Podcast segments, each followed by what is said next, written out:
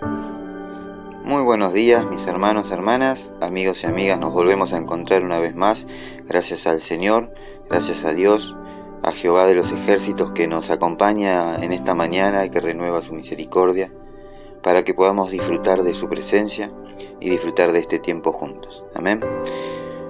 Hoy vamos a estar compartiendo una pequeña reflexión que lleva por nombre Fruta para tres hambrientos y cuenta la historia que en cierta ocasión tres jóvenes se perdieron en una montaña.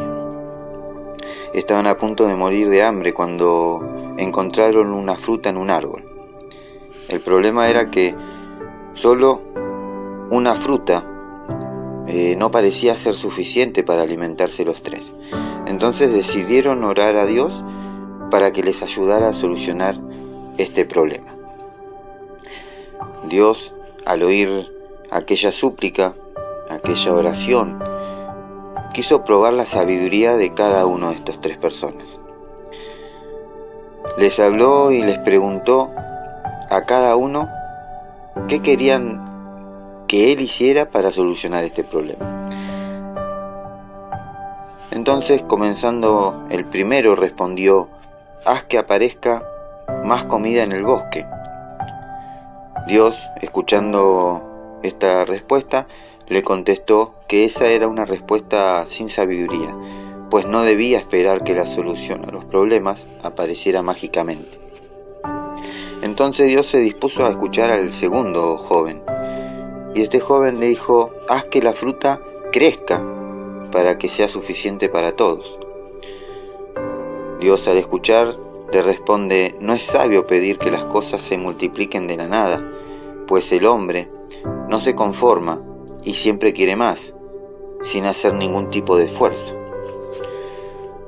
Entonces, dando lugar al tercer joven, éste dijo, mi Señor, quita nuestro orgullo y haznos pequeños para que esta fruta alcance para todos.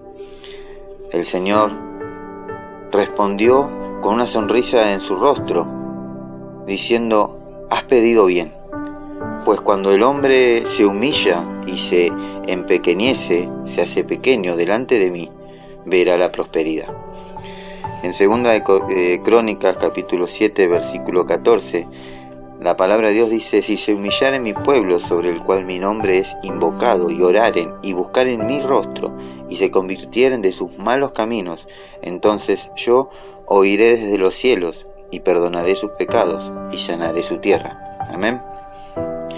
Muchas veces esperamos que Dios solucione inmediatamente todos nuestros problemas, sin esforzarnos y sin cambiar nada en nuestras vidas.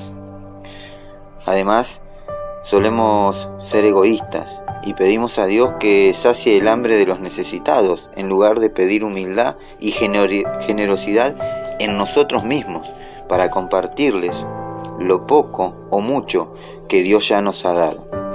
Cuando nos acercamos a Dios con humildad de corazón, Él se complace en hacernos grandes y fuertes para vencer todas nuestras dificultades. Amén. Mis hermanos, hermanas, que Dios los bendiga, que Dios los guarde y que tengan un hermoso y bendecido día.